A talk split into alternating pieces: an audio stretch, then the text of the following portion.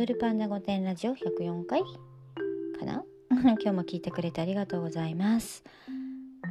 えっと私お友達の家にね泊まりに行ったんです。東京じゃないんですけど。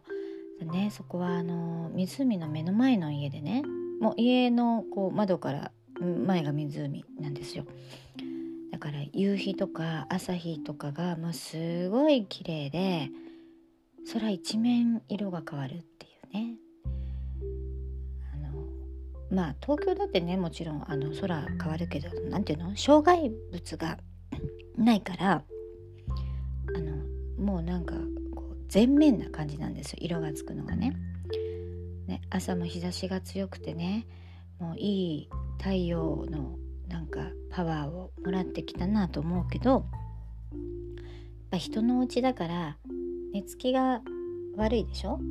寝つきが悪いっていうか、まあ、気になっちゃってさ、つもより早起きしたわけですよ。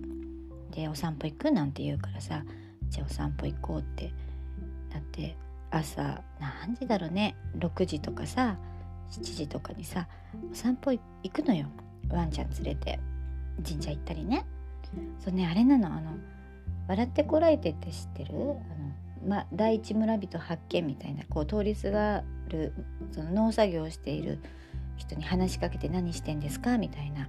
もうねあのリアルな感じで歩いててあこの野菜がナスだよとかきゅうりだよとか言って通りすがりの人に「何釣れてるんですか?」とかね魚釣ってる人に「でこれはああなんだよこうなんだよ」とかさちょっとした知り合いが声かけてくんだけどさもうお年寄りだからさ私のことがさお客さんだって言ってんだけどお客さんだって分かってなくてさ「なんとかちゃんがちょっとあれだね」なんて顔変わったねなんつって「お客さんなんですよ」って言ってもね「いやお姉ちゃんがなんとかで」ってなんか誰かの妹だと思われてたりね でそのまま話が進んでっちゃってさそんで「あちょっとあの釣りしてるとこ見てもいいですか?」なんて言ってこうこうやったら釣れるとかなんとかっていうのをさ延々と喋ってでその人終わって歩いてたらね畑で野菜の話をする人とさ立ち話とかしてさ歩きながら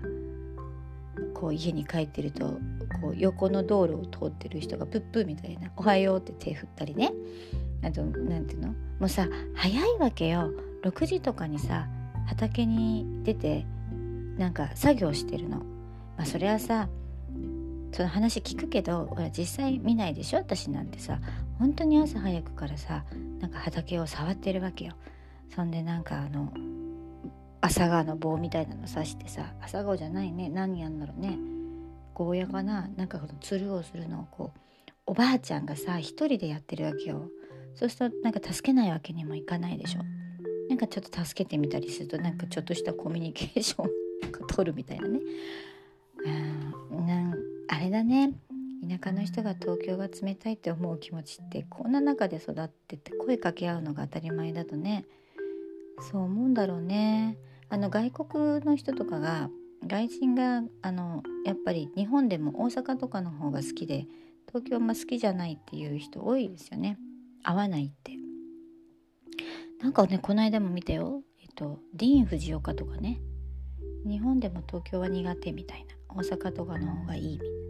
多分こうコミュニケーションが「やいこんにちは」みたいなのがやり取りがすぐできる東京の人はなんか知らない人に「や」とか言われると「え誰?」ってなるよね。あの知らない人が声かけてきてなんか変な人なんじゃないかとかっていうのが最初にあるからそんなよくわかんない人にニコニコできないんじゃない？信頼関係がないからね人数多すぎてさ。でもなんかそういうことなんだろうなって散歩しながらね思ったわけですよ。まあ、今更ながらねあのほらそういう生活してる人のなんかルーティンとかをさお出かけしてもねホテルに泊まって観光してるだけじゃそういうとこまで味わえないからねあのすごいいい経験になりました。楽しかったうんまたねどっかこう景色を見に行くとかまあそういう一環なんだけど一環って言わないね。なんかまあそんそういう理由だけで遊びに行ったんだけどね今回ね。うん。あの楽しかった。脱東京。うんまあしばらく海外も行けなさそうだからね。日本の中をうろうろできたらいいなって思ってます。今日も聞いてくれてありがとうございました。また明